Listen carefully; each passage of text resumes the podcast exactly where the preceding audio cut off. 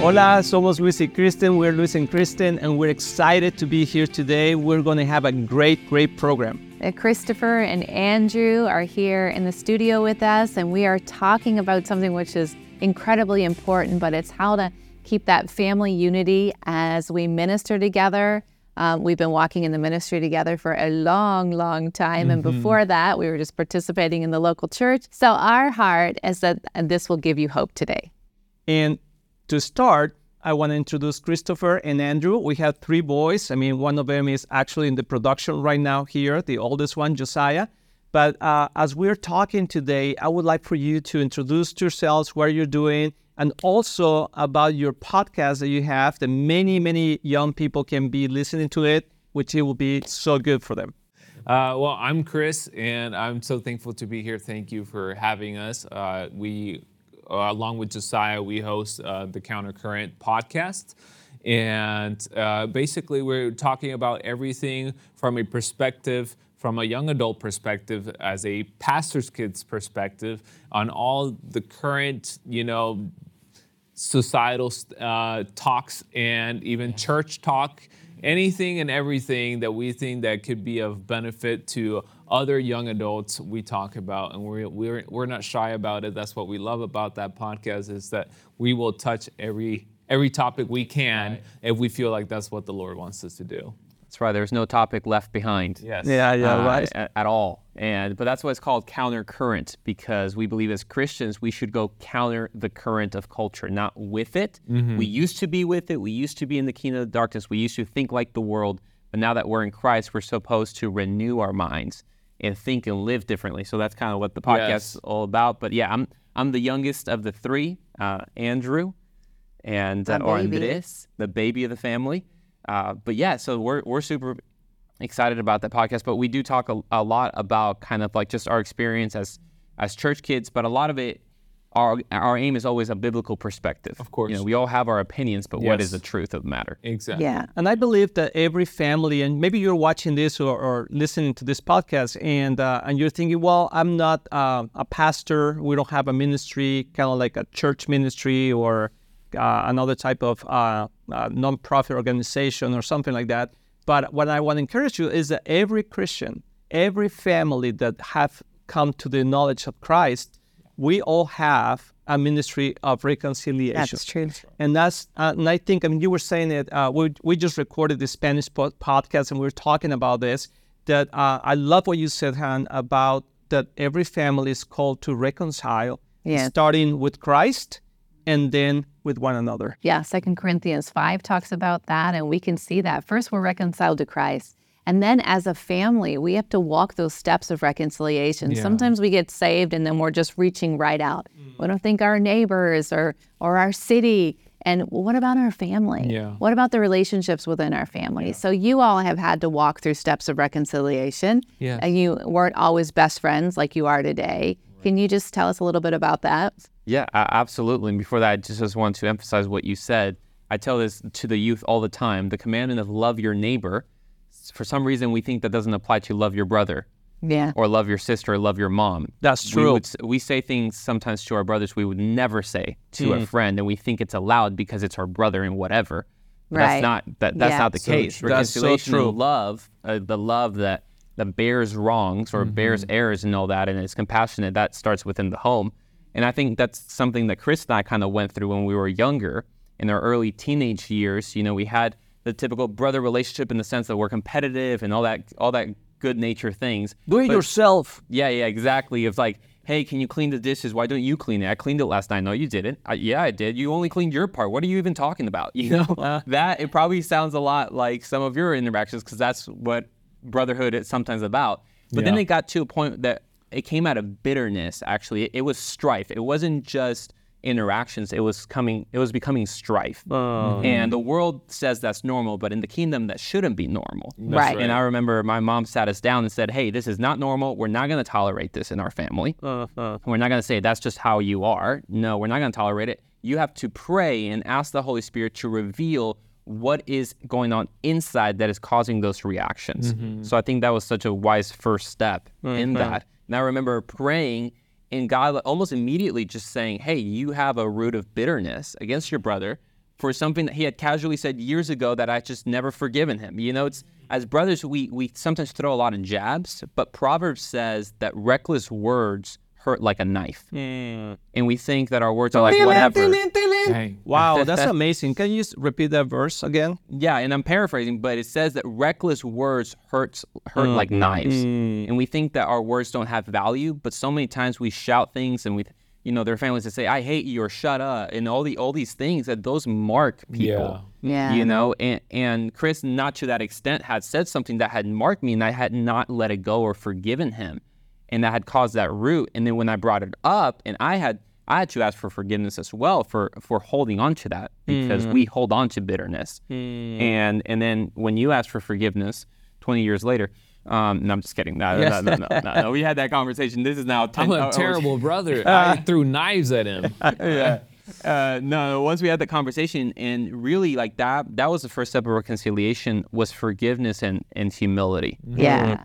Yeah, that that's so powerful. It really is, and it just shows how much, as as a brother, as a family member, how much our words weigh f- towards each other. You know, mm. and you might not even have much relationship currently with your siblings or your parents, but even then, you know deep down how much and the, the reason you might not even have a relationship today is because how much their words weigh you mm-hmm. know and the meaning that they have and it's because we have a special god made that connection for us to have with our family members that is so special and that's why it's so important to have that reconciliation that forgiveness and that humility to go back and say i am sorry. Uh. And uh, we're really missing that in our culture is being able to say i'm sorry mm. and not just let it Will you go. forgive me? Yeah, I'm sorry, and do you forgive me? Yeah. Because those are actually two different things. Correct. Yeah, once it, I'm sorry, and receiving the forgiveness from Yes. that person is so important. Mm, yes. Because you could be sorry and the person could not forgive you, and then that's between them and God. But it's so important to be able to receive that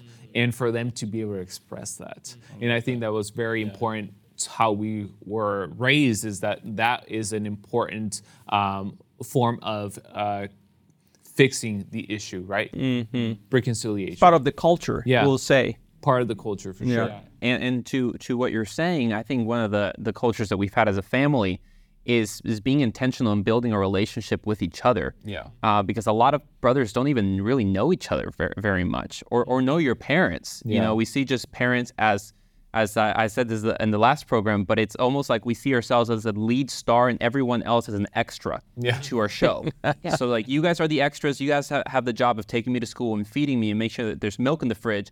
Other than that, not really interested. Yeah. And that's how our culture promotes it. Yeah. We just see, or mm-hmm. same thing for siblings.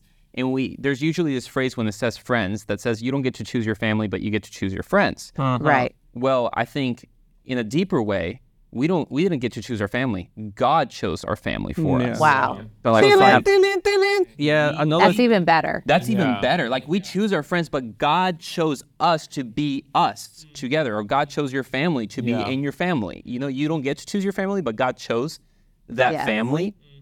for you. And the most amazing thing about God, like talking about purpose, that there is this family purpose, is that there is. I think about David. David had a designed purpose in a mm-hmm. very dysfunctional family. Mm-hmm. You know, so that's the encouraging thing about God is you can have a such a purpose within a dysfunction of a family. Yeah. You know, because a lot of Wow. people can come from a very broken family and thinks that totally determines them. Like they're mm-hmm. derailed. Like they're derailed. Like, well, my family barely talks to each other. I mm, can't. Yeah, I don't even have their phone number to ask for mm, forgiveness. yeah, yeah right. You know. So But you can still have a designed purpose. Yeah. But it's always the question of have we even considered that reconciliation can start mm. within the family? You know? Yeah.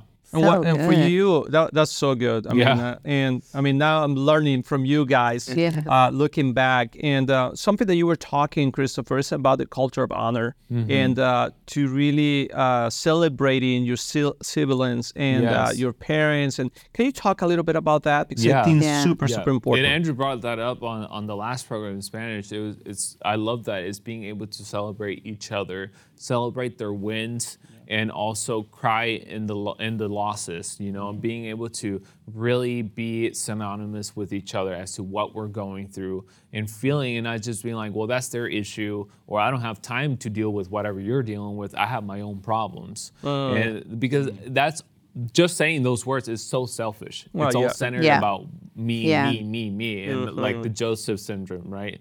Like it's like Joseph the dreamer uh, from the Bible is like in his brothers that it was all about him. At the beginning of the story, it was all about him, and the Lord had to break the, all that down. To then, but then you see the end of that story and how the reconciliation of him saving his family and being able to forgive his brothers for what they did and then having that amazing kind of restoring that amazing relationship i think that's so powerful just like that whole full circle for that and and and the same thing with david is just having a, a parent that maybe doesn't support you that doesn't you're like the middle child the forgotten one yeah i am Sorry, not? That's okay, yeah, babe. Yeah, yeah, yeah. yeah.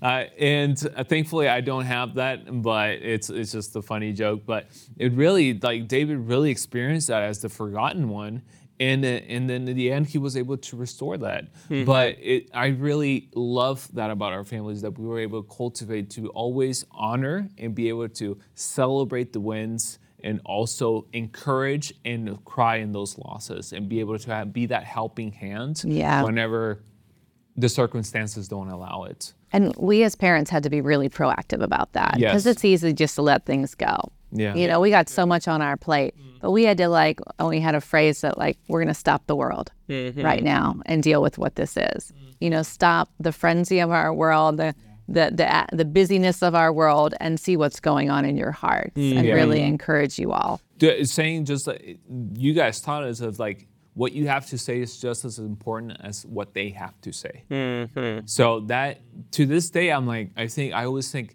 whenever they speak, they have something to say that is important. Yeah. Now there's always times it's like we like you know things happen and you know it's like okay whatever Stop you stop talking. talking and but it really it really is like there if you're trying to say something it's because it's important and you need me to listen Okay. and I think that just comes from the beginning of even you guys teaching us to say please and thank you mm-hmm. Yeah. always, you know, and always listen when you're being spoken to, and not just oh I'm in my own world and it's I'm in my own thoughts.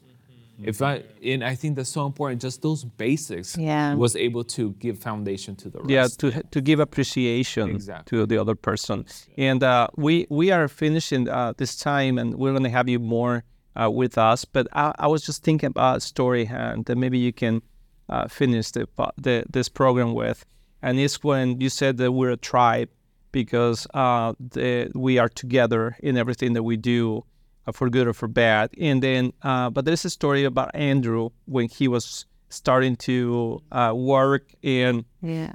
then he he started doing some delivery uh, uh, work and food delivery or something like that. Yeah. Uh, and then something happened. Could you end with that story? Because I think that uh, shows really Yeah. what is it about. Yeah, the, the idea is that we're not walking alone, right? And our problems are not our own because we are a tribe, you know? And also, like you said, our triumphs are not our own. So we celebrate when we need to celebrate and also gather around and support when it's a difficult time. So Andrew had gotten one of his first jobs, right? Um, and he was delivering with DoorDash, I think it was. And um, he ended up having an accident. And it was really difficult because he'd worked so, so, so hard to Through the make summer. the little bit of money that he had, right, all through the summer. And he had a goal in mind and what he was saving for. And then with that accident, it was all out the door, right? You were, you're going to lose basically everything that you'd worked all summer for. I mean, he had like a, a humble car, I will say, and then he hit like a It was Brand- his it was a brand new It was car. his first BMW. car. It It was was his first car, car. and I hit somebody's probably not first car. I Yeah. like how you said a humble car. Yeah. That means kind of a beat up car. Yeah. But yes, and he hit this brand new car and it, it wasn't even a big hit, but it was going to be a big bill. Uh, and so we got together as a family when Andrew wasn't there actually and talked about it and said, hey, what can we do? What, what can we do together for him? And so I remember your brothers decided on their own as well, like we're all going to pitch in and, and between all of us, we were able to help take that load off, that financial load off of you, and ha- help pay for the repairs mm-hmm. that you had to pay for. Yeah, because we want to. We, we didn't want to hit the insurance. That was also part of it. So but yes, anyway, so. I think there is There a a lot to talk, reason but it. That I'm that kidding. shows that, Yes. that we can do things together. Yes, and we're better enjoy- together. And and that's true. reconciliation. you know, to always walk in that sense of reconciliation. So I want to pray for friends that maybe are watching this program or listening to, and uh, uh, I don't know. You want to say something? No. Okay, so let's let's let's pray. Father, we just Yeah. thank you for friends that are listening, and that maybe they they in their families they are like, struggling with reconciling or just having honor with one another. And I just pray, Lord, that uh, a sense of unity and fellowship and restoration will come upon them. Yeah. And that there will be uh, a family, Lord, that really represents you in your love, Father. We are not perfect, and you're not looking for perfect families, Lord. You, you're looking for people that are willing to walk accordingly to your will, Father. So we bless them, and we ask you, Lord, to uh, shine upon them, Lord, in Jesus' name. Amen. Amen. Right. And Thank tell you, us how to guys. connect real quick to your podcast. Yes, so you can connect on YouTube, just Countercurrent Podcast on Instagram. Uh, it's Contracorriente. Spotify. As well, Spotify, Apple TikTok. Podcasts, Great. TikTok, uh, even Google Play, the, whole- the whole thing. All right. Yes. All right. Yeah. All right, guys. Well, see you next ti- next time.